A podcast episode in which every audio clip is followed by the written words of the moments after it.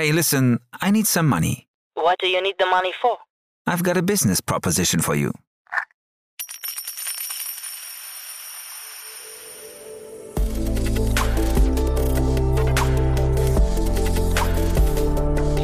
Startup Insider Daily.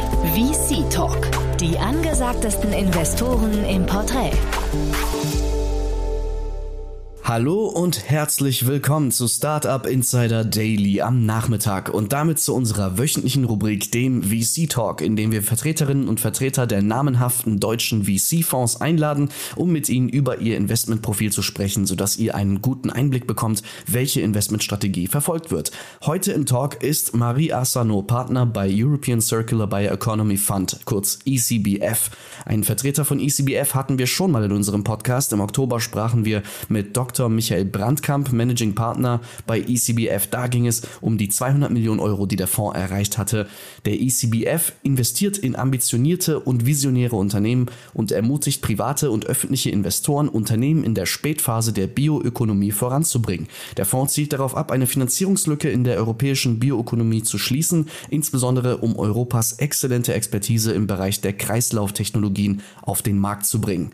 So viel in aller Kürze vorneweg. Wir starten natürlich nämlich gleich in den Talk nach den Verbraucherhinweisen. Viel Spaß und bis später.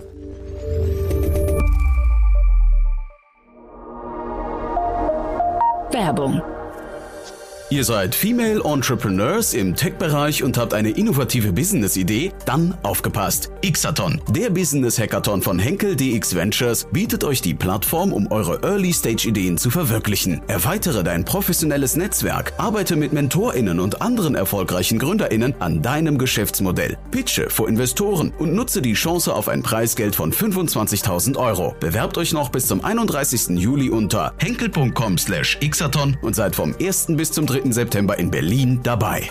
Xathon schreibt sich übrigens X-A-T-H-O-N. Das war die Werbung. Und jetzt geht es weiter mit Startup Insider Daily.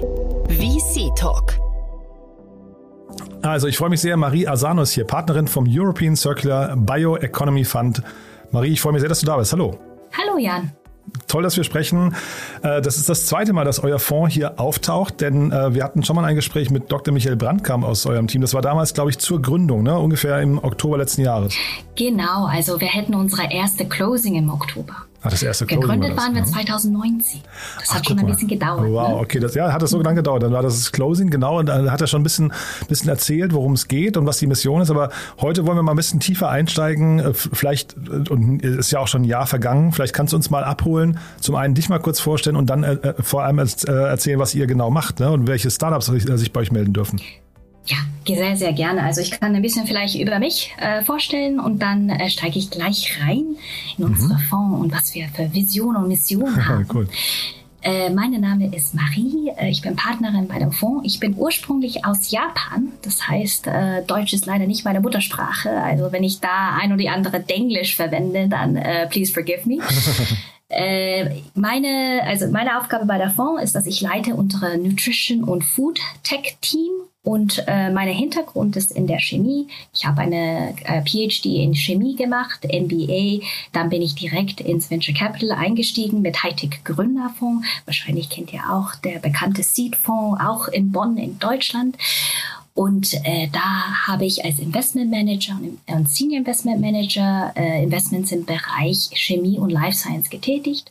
Und dann seit eineinhalb Jahren bin ich jetzt äh, bei ECPF. Äh, du hast gefragt, äh, was für Aufgabe wir haben, was für eine Fonds sind wir. Wir sind eine Sustainability Tech Fonds. Das heißt, wir investieren in nachhaltige Technologien und ermöglichen auch eine nachhaltige Zukunft.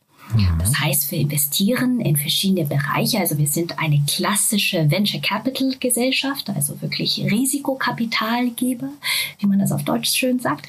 Und äh, wir investieren alles von Agricultural Tech bis auf Nutrition Tech, Industrial Biotech, aber auch äh, Verpackungsmaterialien, was natürlich, äh, also alles rund um Bio, äh, so dass wir auch äh, in unserer Zukunft nachhaltig leben können. Mhm. Äh, Finde ich, find ich sehr spannend. Ne? Hatte ich damals auch mit Michael schon besprochen. Äh, sind ja genau die Themen, die wir, du sagst gerade, nachhaltig leben können, aber dass wir überhaupt noch überleben können. Ne? Weil, weil wir müssen ja irgendwie dafür sorgen, dass der Planet irgendwie bewohnbar bleibt. Äh, ist das Ganze bei euch, würdest du sagen, ein intrinsisches Thema oder würdest du sagen, die Marktopportunität äh, ist da gerade das, das, das, die treibende Kraft? Naja, ich würde sagen beides. Also damals, ähm, als wir mit Fundraising angefangen haben, war natürlich jetzt Nachhaltigkeit oder Sustainability nicht ganz auf dem Radar und in aller Munde. Äh, trotzdem hatten wir natürlich die Philosophie, dass ähm, für eine Technologie und Innovation nachhaltig zu sein, man muss auch finanziell nachhaltig sowie vom Klima nachhaltig sein. Hm. Warum? Weil es, wenn es nur von Climate oder Environment oder Social nachhaltig ist. Klar, man, man kann natürlich eine gewisse Nische im Markt ähm, erzeugen, aber am Ende des Tages, so dass es in die großen Massen durchsetzt und wirklich eine Markt ähm, wie ich das am Marketsegment hat, muss es auch eine gute Business Model sein und auch finanziell ähm, erfolgreich. Das heißt, wir versuchen diesen zwei Wälder zusammenzubringen. Mhm.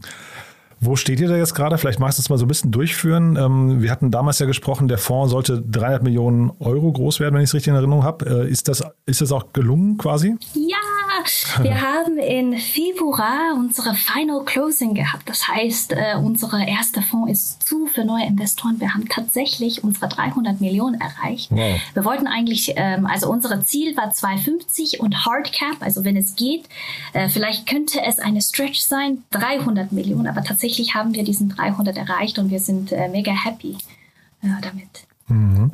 Und ja, erzähl mal, was ihr jetzt damit macht. Ich habe gesehen, ihr habt, glaube ich, sechs Unternehmen habt ihr bereits finanziert, ne, aus dem Fonds heraus. Aha, wir haben jetzt acht. Acht, ja. okay, guck mal, da, da sind welche noch nicht announced. Ja, cool. Ja, ja. Ja, ja, erzähl und führ uns doch mal ein bisschen durch. Was sind das für Unternehmen, in die ihr investiert habt? Ja, also wir haben in verschiedene Unternehmen investiert. Alles von einer Prolupin, die machen Alternative Dairy Produkte. Also wenn man nach Edeka geht, dann wahrscheinlich sieht ihr auf dem Regal Lupin-basiertes äh, Joghurt und Dessert. Das heißt, anstatt äh, des Milchproduktions, also das klassische Milch, was man Kühe kommt, kommt diese alternative Milchprodukte oder Dairy-Produkte aus Lupinsamen. Und Lupinsamen, die wachsen auch regional und ähm, angeblich die Bauern, die verwenden ähm, Lupin äh, Pflanzen, um äh, Ackern zu regenerieren. Das heißt, das hat also eine zweifache gute Sache. Eins, es ersetzt Sojabohnen natürlich und diesen ganzen Soja ähm, alternative Dairy-Produkte, die natürlich so nach Europa von Brasilien etc. reingeflogen werden müsste. Plus es ist eine regionale Produkt und plus es regeneriert äh, die, die Acker. Das heißt, die Bauern können natürlich da einen Gewinn machen und so zwischen die Harvests, also zwischen ähm, eine, keine Ahnung, etwas zu wachsen lassen, Getreide, whatever, eine andere Crop zu machen. Ähm, genau, das war unsere erste Investment. Unsere zweite war Peel Pioneers. Also das ist ein niederländisches Unternehmen und es geht um Zitrusschalen, also wirklich Orangenschalen, wenn man nach äh, Rewe geht oder Tengelmann. Man hat diesen Maschinen, wo man so Orangensaft äh, so rauspressen aha, kann. Aber die, ja, aber die Frage ist, was passiert mit diesen Schalen? Und normalerweise, die werden einfach verbrannt oder weggeworfen einfach. Und das Problem ist ähm, natürlich, die, die Schalen sind korrosiv. Das heißt, das ist ein bisschen ein, ein kleines Problematik bei der Entsorgung eigentlich. Und was das Unternehmen macht, also Peel Pioneers, die verwenden diese Schalen, also das ist klassische Food Upcycling, um damit äh, die extrahieren Fibers, also Fasern, die für, für verschiedene Food-Anwendungen, also äh, wie sagt man, Fibers in, in Essen, wenn man äh, Ballaststoffen, genau, mehr mhm. Ballaststoffen veressen, aber auch ähm, als äh, neue Fragrance Molecules. Das heißt, so die, die, die Geruch von Zitronen, das ist natürlich eine Molekül, Limonin, das wird von diesen äh, Zitrusschalen extrahiert und dann weiterverwertet und weiterverkauft. Und damit kann man mhm. mehr von diesen Orangenschalen machen. Genau, und äh, noch ein Investment, was wir gemacht haben, ist alles rum Ja, ich, Entschuldige, ich lasse dich, lass dich ja mal ein bisschen erzählen, weil das sind ja wirklich sehr, sehr spannende Themen, finde ich. Ne? man merkt auch, du bist da total tief drin, aber es sind ja wirklich äh, coole Lösungsansätze, finde ich, weil du, du beschreibst ja immer das Problem auch gleich schon mit, was dadurch gelöst wird. Super. Genau. Vielleicht ein bisschen lange Description, sorry. Nee, aber das ist, ich finde es wirklich sehr, sehr interessant, ja. Super. Äh, soll ich noch im Detail gehen? Oder? Ja, erzähl euch nochmal. Äh, wir müssen nicht alle acht Unterne äh, Unternehmen durchgehen, aber vielleicht die beiden, die, wo du sagen würdest, das sind noch welche, die besonders sind. Äh, ja? Oder sind sie alle besonders? Was würdest du sagen? Ja, natürlich, die sind alle besonders. Aber vielleicht für die Zuschauer, was noch äh, besonders ist, was man so vielleicht so eine Konsumentennähe hat, ist Innovo. Das ist mhm. auch ein niederländisches Unternehmen und wahrscheinlich, äh, wenn man zum Supermarkt geht, ich glaube beim Rewe heißt es Bruder Hahn Initiative und wenn man die, also es gibt natürlich Eier, wo, wo das auf den Schachtel darauf steht und vielleicht viele fragen sich ja, was ist eigentlich das denn? Und äh, in die ganzen Hatchery-Industrie, also diesen Ei-Industrie, normalerweise äh, werden die männliche Küken sofort getötet nach dem Schlüpfen. Mhm. Warum? Das Weil diese Schreddern, ne? Das ist furchtbar, ja. Genau, diesen Schreddern, äh, was natürlich auch gendermäßig überhaupt nicht okay ist. Äh, nee, aber die werden geschreddert, weil diese männliche Küken werden nicht zum eierlegenden Hahn so groß mhm. werden. Das heißt, wirtschaftlich, es ergibt keinen Sinn. Und ähm, was das Technologie macht, ist wirklich die Gender Identification von Küken, bevor die geschlüpft sind. Das heißt, die männliche Küken, bevor die geschlüpft sind, könnt, könnten entsorgt werden oder in andere Produkte sozusagen umgewandelt werden und man muss keine Leben jetzt ähm, töten. Mhm. Auch hochinteressant. Wie, wie entscheidet ihr denn, ob ihr in ein Thema investiert oder nicht? Oh, das sind verschiedene Faktoren. Also erstens technologischer Reifen, Reifgrad, also Technology Readiness Level.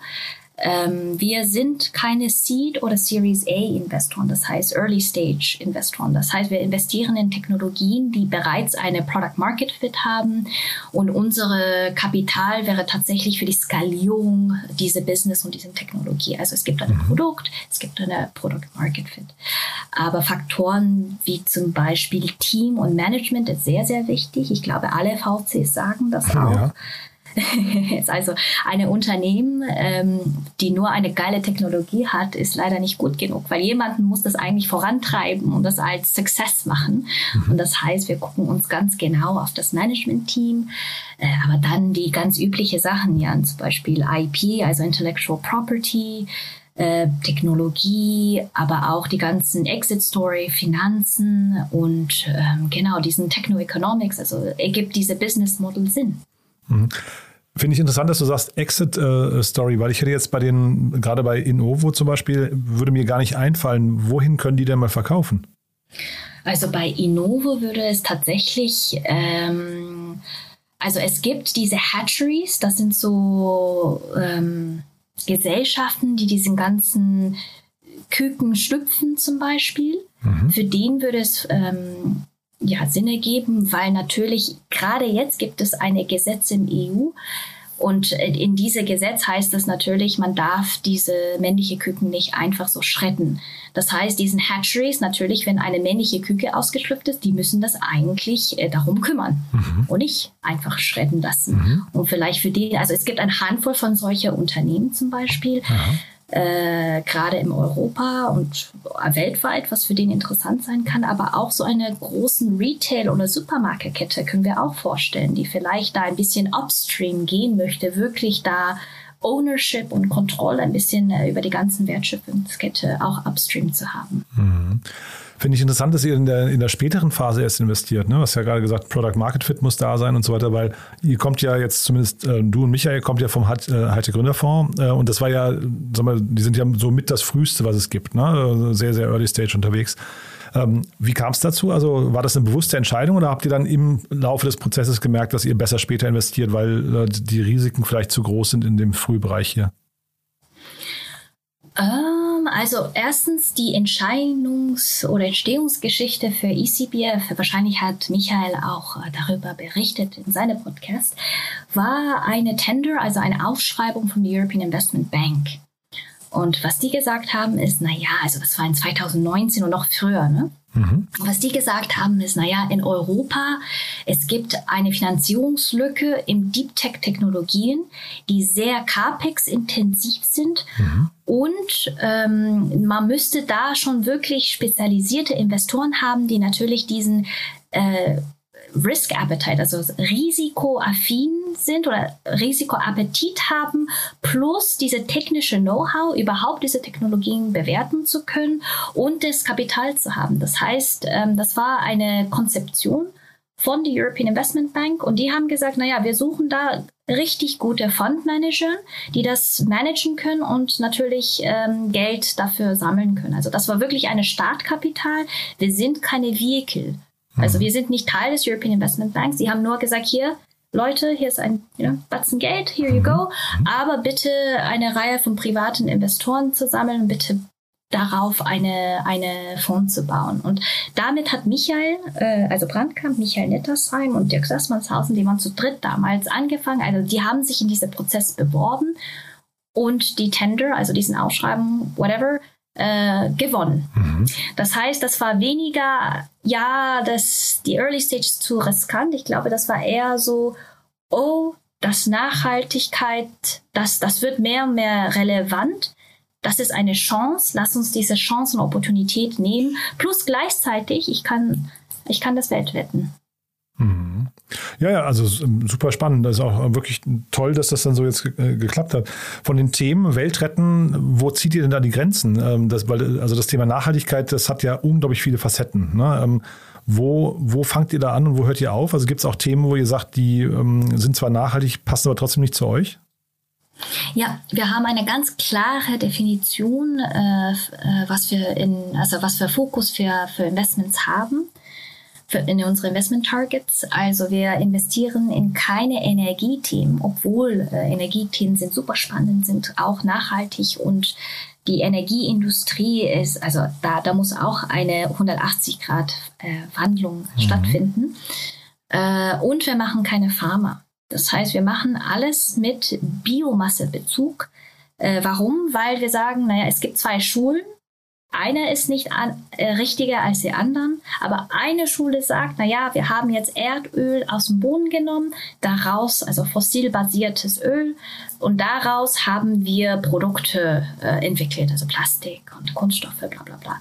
Und das kann man äh, am besten recyceln, sodass wir so lange wie möglich diese Produkte wieder verwerten und verwenden können. Mhm. Die andere Schule, wo wir so hingehören, sagen, na ja, eigentlich die zirkulare Wirtschaft ist ja da, weil alles, was vom Natur kommt, kommt wieder zurück ins Natur. Also diesen ganzen Natur biobasiertes Ökonomie. Und wir sagen, na ja, die, die Circular, nur Circular, also die, die Kunststoff wieder verwenden, das ist alles gut, aber da sind richtig gute Players da. Lasst uns auf die Bioökonomie konzentrieren. Das heißt, wir machen nur Investments, die auch eine Biomassebezug haben. Mhm.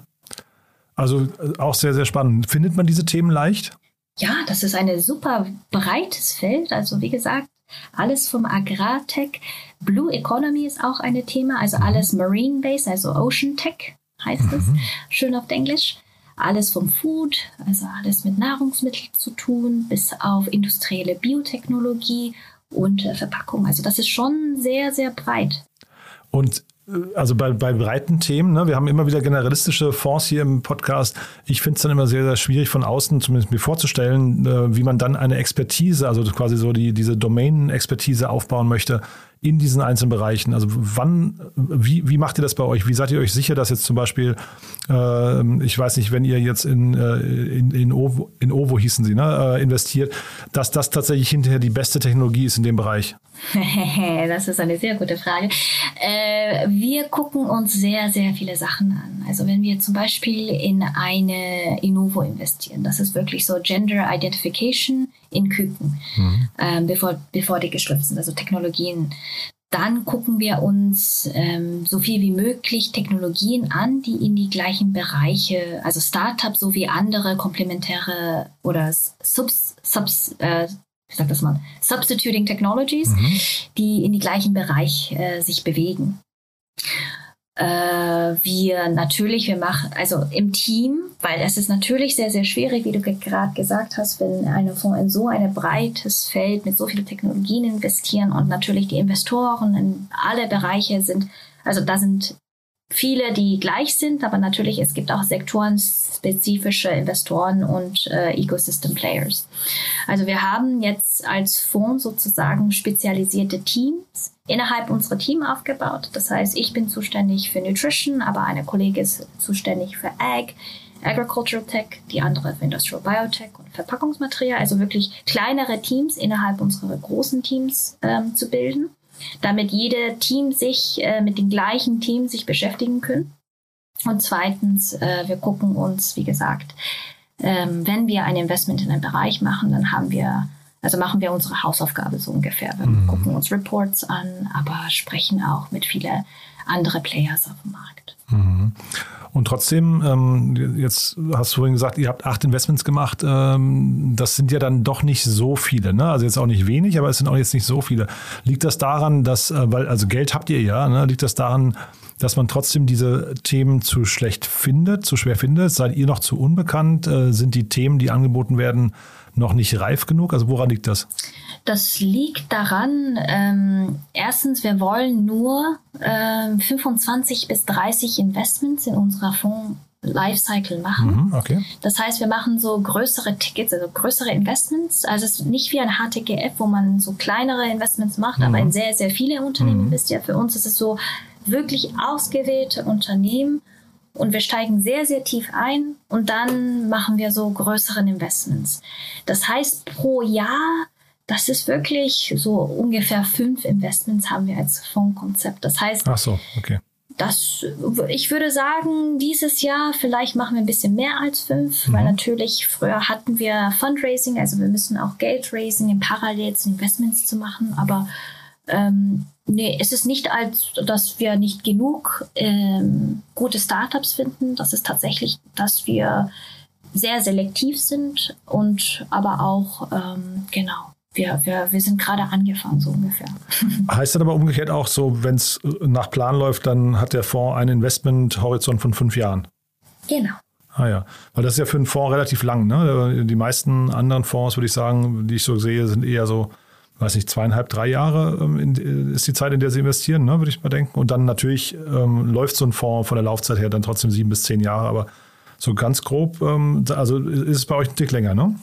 Ich würde, nee, ich glaube, wir sind ganz Market Standard durchschnittlich. Ah, ja, also fünf Jahre Investment, fünf Jahre Divestment oder Divestment ja. und dann zwei Jahre Verlängerung. Ah, ja. Ist ein bisschen schwierig bei, vielleicht bei die, die Tech- äh, ja. VC ist es ein bisschen anders, aber bei äh, Deep Tech, vor allem wenn es um Anlagebau geht, äh, was viele von unseren Technologien und Unternehmen eigentlich brauchen, also diesen CapEx-intensive Steel mhm. in the Ground, Anlagebau, dann muss da wirklich Minimum 5 plus 5 geben. Mhm. Jetzt sagst du zum zweiten Mal gerade CapEx-intensiv. Ähm, das bedeutet quasi, dass ihr auch mit Fremdkapitalkomponenten spielt? Nein. Was ist Fremdkapital auf Deutsch? Sorry, ähm, nicht äh, so also Venture Debt zum Beispiel wäre das, ja? Genau, ja. ja, natürlich. Da investieren wir zusammen mit äh, Fremdkapital. Ja, nee, aber, aber, sind, das, sind das Themen, die, also ist das quasi, bei, weil das macht ja bei diesen ganzen Anlagebauern wahrscheinlich total viel Sinn, ne? dass sie mit viel Fremdkapital auch äh, agieren. Ja, ja.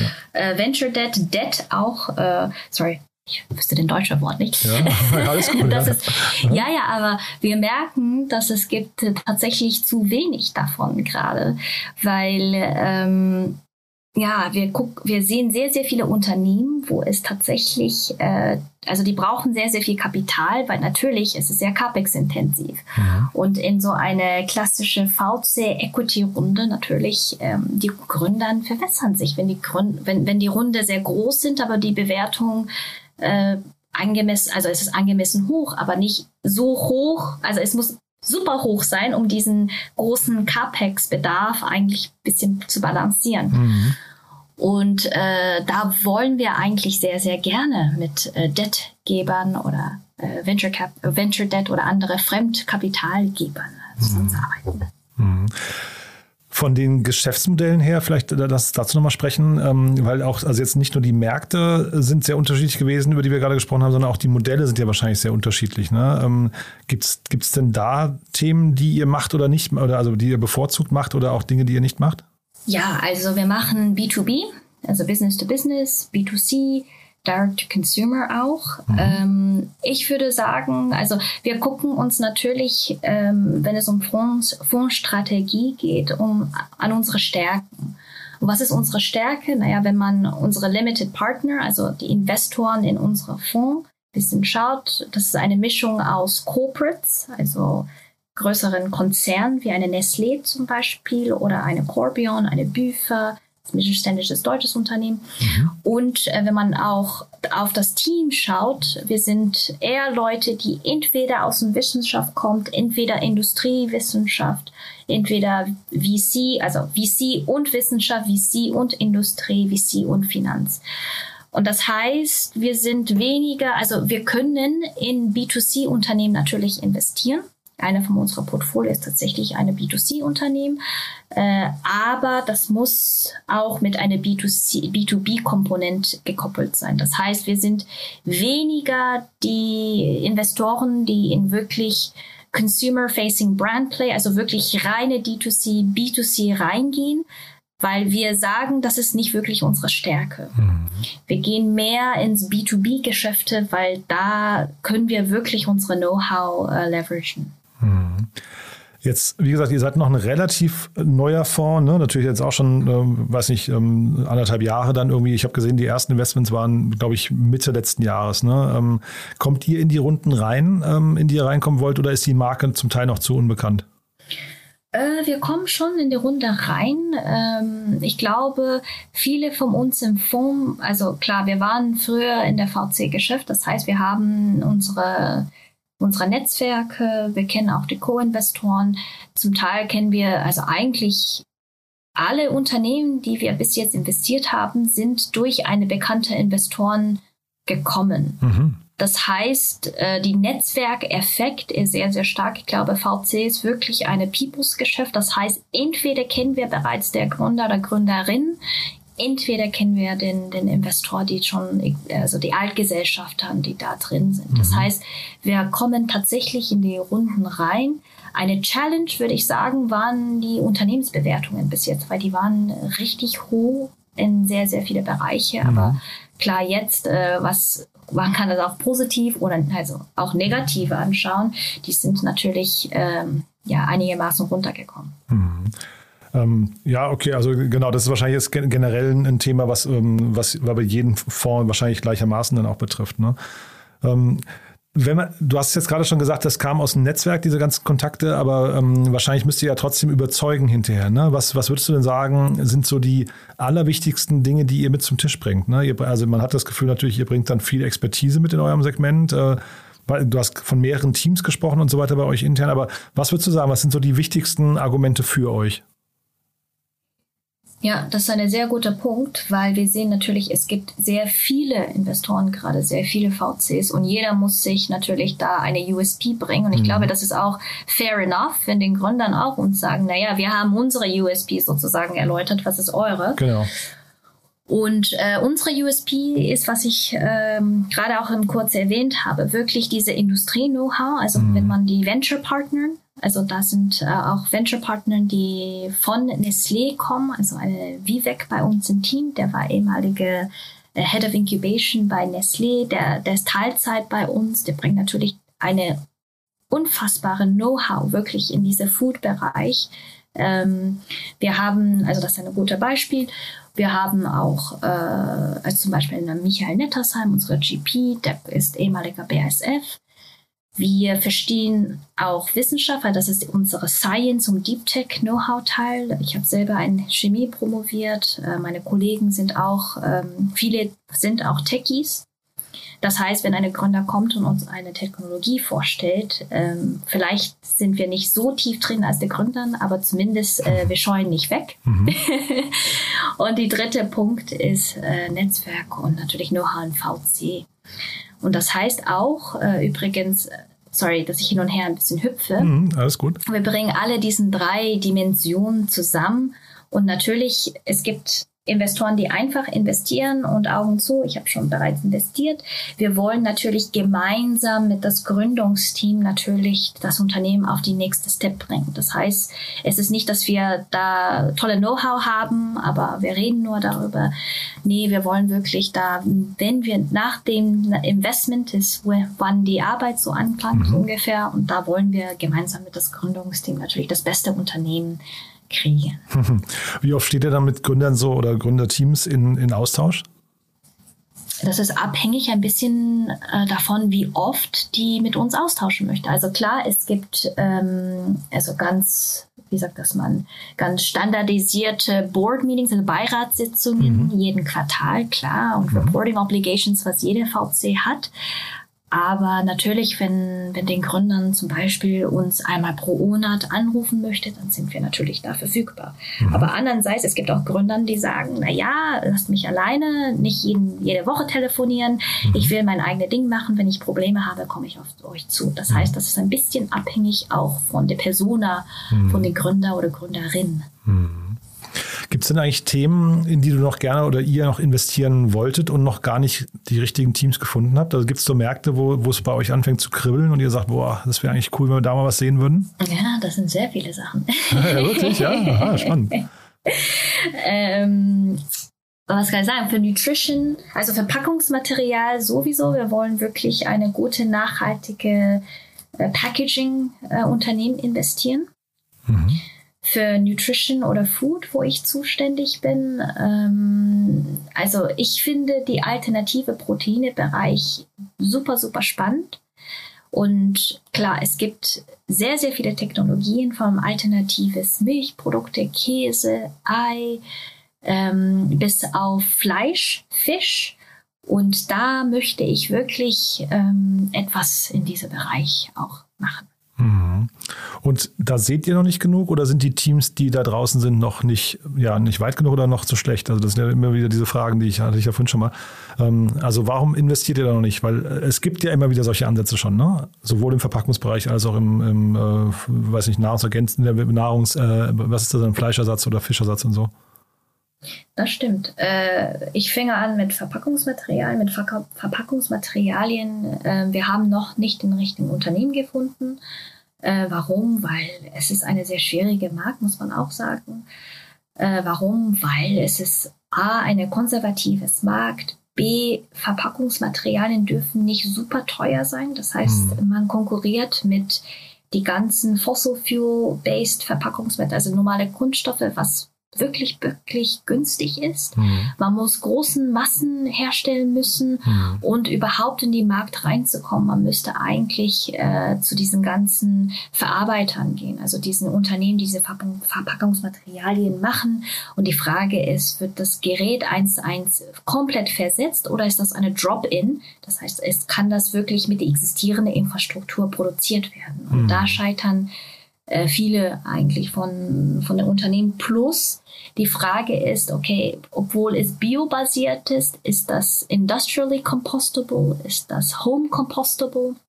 Und diesen ganzen bioabbaubaren Sachen, zum Beispiel diesen ganzen industriell abbaubaren äh, Verpackungsmaterialien, das ist alles schön und gut, aber es existiert gerade keine Infrastruktur, zumindest in Deutschland, die das wegentsorgt. Das heißt, das muss in eine bestimmte industrielle Setting auch dann bio abgebaut werden. Und das existiert, also das existiert noch nicht. Ähm, für Food alternative Proteine, es gibt sehr, sehr, sehr, sehr, sehr, sehr, sehr viele Unternehmen, und für uns, das war eher so A, erst den Markt kennenzulernen und B, wirklich da zu segmentieren, was, in welchen Technologien sind wir vielleicht zu spät dran? Mhm. Zum Beispiel diesen ganzen plant-based Meat, also mhm. Fleisch, ein mhm. pflanzenbasiertes Fleisch. Wenn man in den Supermarkt geht, da sind so viele Unternehmen und dann die Frage ist dann, okay, wenn man ein Unternehmen vor sich hat, was ist eigentlich die differentiating factor? Was ist was ist an denen anders, was die anderen nicht haben? Und dann, ich glaube, unsere Erkenntnis ist ein bisschen, naja, da sind so viele Unternehmen, da sind so viele Players und wahrscheinlich müssen wir dann in ein anderes, nicht so crowded Segment uns anschauen. Und dann gibt es so alternatives Fisch. Da wollen das, da gucken, gucken wir uns gerade ein paar Unternehmen an. Es ist sehr wahrscheinlich, dass wir vielleicht da ein Investment tätigen? Fragezeichen oder diesen ganzen Fermentationstechnologien, also Precision Fermentation. Mhm. Das finde ich sehr, sehr spannend. Und da gibt es natürlich so eine Unternehmen wie Mush Labs in, in Berlin, äh, die fermentieren Mycelium, das sind so Pilze. Natürlich für, als Biomasse, also Masse für alternatives Fleisch. Und ich glaube, in so einem Feld sind da, klar, da sind Investments gelaufen, aber das ist nicht so crowded wie wirklich plant-based äh, alternatives Fleisch. Also, um deine Frage ganz kurz zu antworten, wir gucken uns sehr viele Sachen an. Wir sind, wir vergleichen sehr Sachen. Wir haben unsere Fokus, aber ja, hoffentlich werden wir da sehr bald ein Investment machen. Andererseits ist es ja irgendwie auch cool zu sehen, dass die Bereiche zum Teil schon überlaufen sind. Ne? Also dass es viele Lösungs Lösungsanbieter gibt, weil ich meine, wir wünschen uns ja alle, und ich, ich höre bei dir ja einen gewissen Optimismus auch, äh, auch raus, ne? dass irgendwie äh, technologische Lösungen dann helfen können, die Probleme, die wir eigentlich gerade haben, irgendwie ähm, dann doch, ja, vielleicht gerade noch das Steuer rumreißen zu helfen, ne? dass wir also doch irgendwie noch an einen Punkt kommen, wo die Welt nicht ganz dem Untergang geweiht ist, oder? Genau. Also ich finde es, also als Wissenschaftlerin, ich finde es auch super, dass man so durch Innovation, durch neue so Erfindungen, Produkte, dass man die Welt ein bisschen besser machen können. Und mhm. ganz genau, ähm, wir müssen, ähm, was ich so schön an diesen ganzen alternative Proteine oder eigentlich diesen ganzen Nutrition-Sache finde, ist, dass viele Entscheidungen, obwohl, also man kann in B2B-Unternehmen investieren, aber viele diesen Entscheidungen letztendlich liegt bei den Konsumenten an. Das heißt, wenn ich als Konsument sage, hey, vielleicht versuche ich so eine Fleischersatzprodukt zu essen. Ich, ich, ich bin jetzt bewusst, ich werde vielleicht weniger Fleisch essen. Das natürlich sagt, dass diesen Produkt verkauft wird, was wiederum zum Beispiel eine Nestlé oder ein anderes Unternehmen, die so eine alternative Proteinprodukt macht, sagt, hey, die, die, die, die Produkte, die, die verkaufen sich sehr, sehr gut. Mhm. Hey, lass uns in mehr solche Technologien dann, dann unterstützen. Und mhm. ja, das heißt, das ist wirklich so people-driven. Mhm. Das finde ich sehr, sehr schön. Also so konsumentengesteuerte Nachfrage erstmal, ne? Genau. Ja. Nee, macht total Sinn, ja. Und ist, ist, sind es auch schon so die Antworten, also ähm, welche Bereiche gerade so vielleicht den größten Impact haben aus deiner Sicht? Also wir, wir reden jetzt gerade sehr viel über Food und Verpackungen. Sind das so die, die zwei Themen? Ähm, also jetzt bei in, in Ovo würde ich jetzt zum Beispiel in einer ganz anderen Ecke verorten. Da wüsste ich jetzt gar nicht, wie ist deren Nachhaltigkeits- äh, oder, oder, oder was, wie zahlen die auf diesen ganzen Nachhaltigkeitsbereich ein? Ich verstehe das, das Thema natürlich, aber hat das was mit Weltretten zu tun in dem Fall oder wer, würdest du sagen, das hat dann mit Klima etc. weniger zu tun? Nee, das ist, das hat auch mit Klima zu tun, weil ja.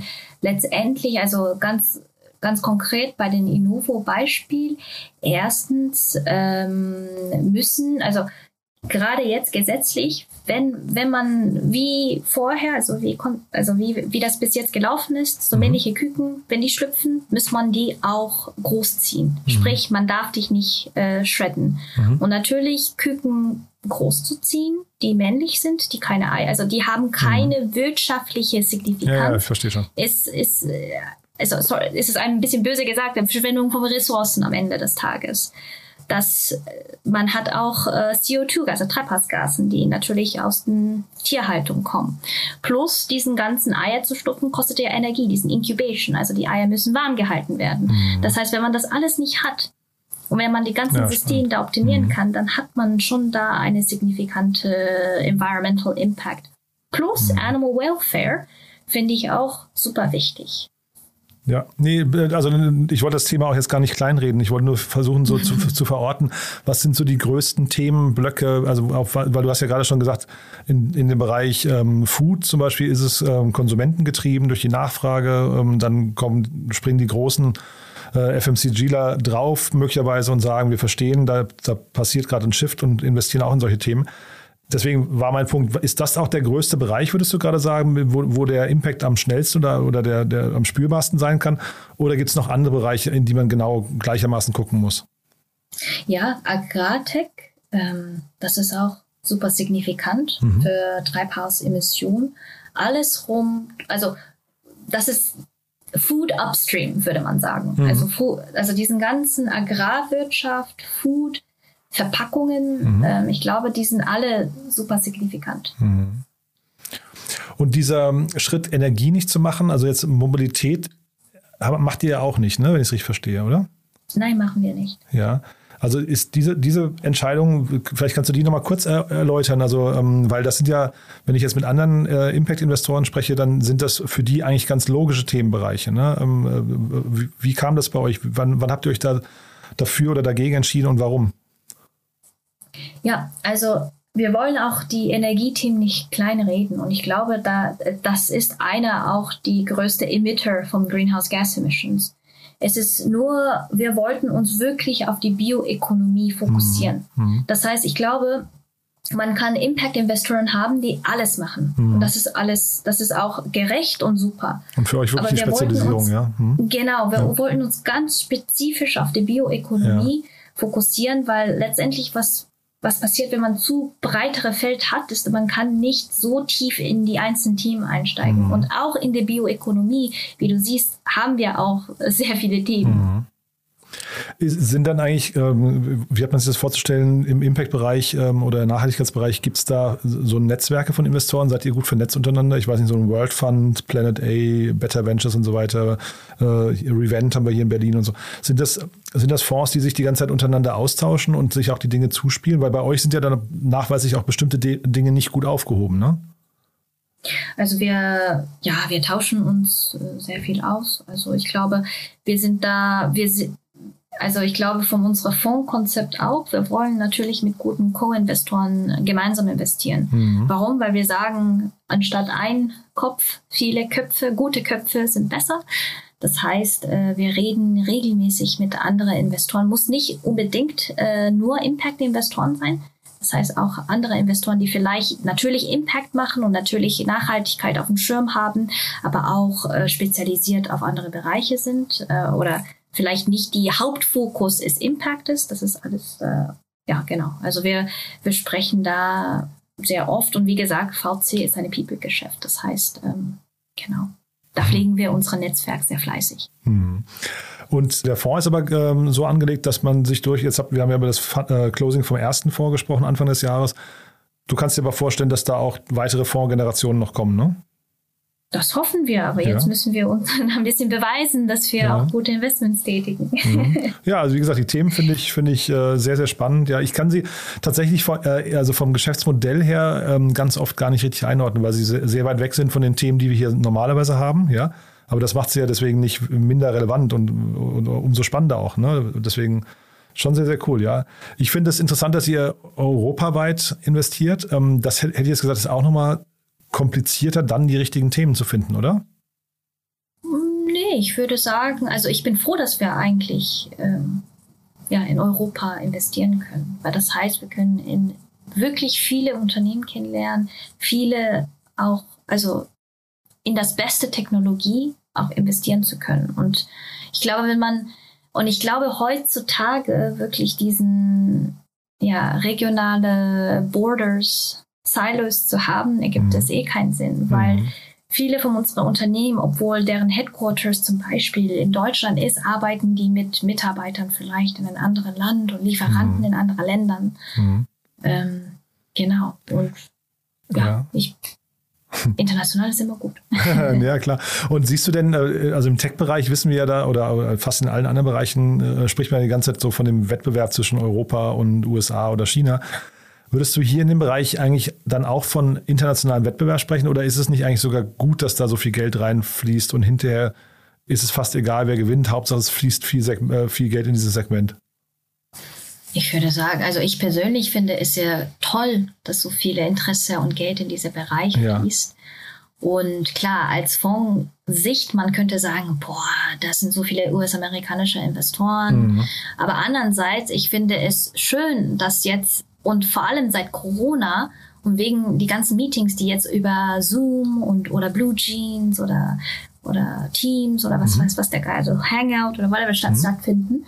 Es gibt, also ich persönlich merke mehr internationale Investoren, also international sprich außerhalb europäischer Investoren in Europa. Und ich finde, das ist auch so eine gewisse Maturation, also dass das die VC-Szene in, in Europa, das ist ein bisschen gereift sozusagen mhm. und ja, damit da viel mehr Investoren sind. Also ich, ich finde es durchaus super, super positiv. Cool. Also wie gesagt, das Positive nimmt man bei dir auch total wahr, ne? dass du diesen Optimismus mitbringst für das, was ihr da tut. Haben wir denn aus deiner Sicht was Wichtiges vergessen?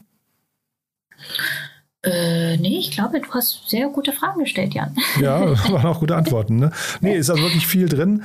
Ähm, wenn man euch erreichen möchte, wie tut man das, wenn man euch, wenn man, wenn man jetzt das Gefühl habt, äh, hat, man passt zu euch oder ihr zu, zu dem jeweiligen Startup, ähm, wie geht man vor? Ähm, besser über E-Mail. Also ich, auf unserer Website gibt es unsere E-Mail-Adressen. Bloß nicht anrufen, weil ich glaube, ich habe keine telefonische Anruf auf meine Handy seit ewig geschäftlich genommen. Irgendwie Aha. rufen keiner an. Es ist immer über Teams oder E-Mail. Also bitte Aha. nicht anrufen. Aha. Weil äh, es, es kann sein, ich das komplett äh, verchecke und verpasse. okay. Ähm, genau. Äh, oder gegebenenfalls LinkedIn, aber eigentlich äh, auf unserer Website, da sind unsere E-Mail-Adressen schon. Da aber jetzt nicht zwangsläufig über ein Intro von jemandem, der euch kennt, weil das hat, haben ja auch viele VCs, die dann sagen, es ist besser, man kommt übers Netzwerk. Nee?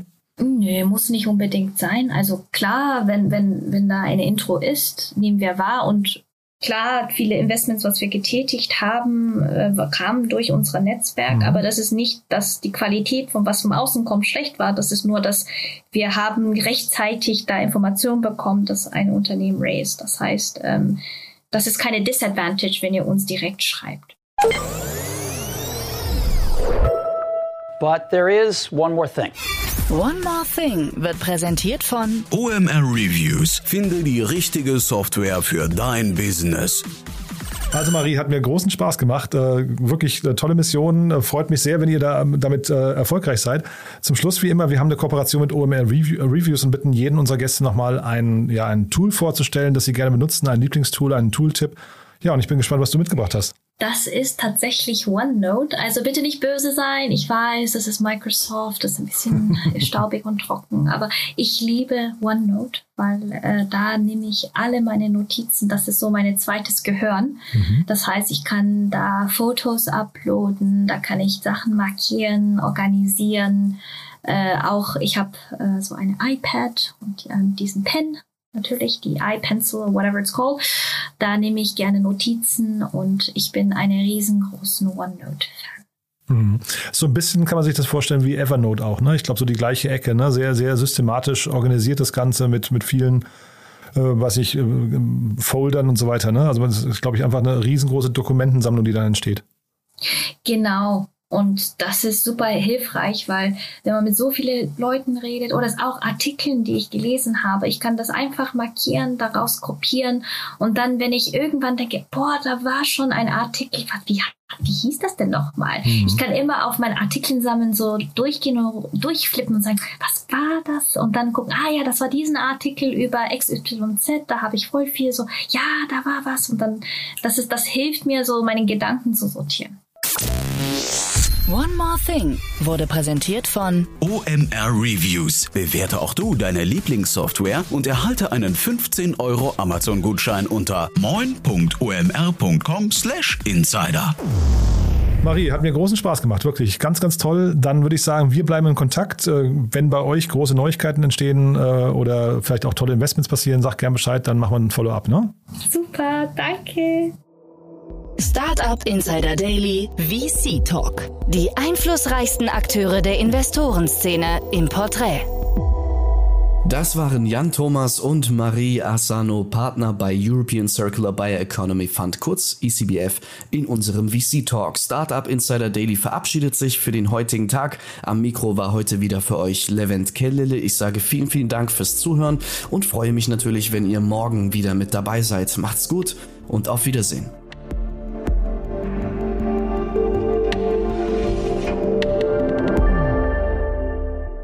Das war Startup Insider Daily, der tägliche Podcast der deutschen Startup-Szene. Wir möchten uns gerne bei unseren Partnern der heutigen Sendung bedanken. Ihre Unterstützung hilft uns, unseren täglichen Podcast weiterhin kostenlos anzubieten. Alle relevanten Links und Angebote unserer Podcast-Partner findest du immer in unseren Show Notes. Außerdem gibt es auf unserer Website eine Übersicht aller Unterstützer dieses Podcasts mit vielen attraktiven Angeboten für unsere Hörerinnen und Hörer. Einfach mal vorbeischauen auf www.startupinsider.com www.vodafone.de slash Partner.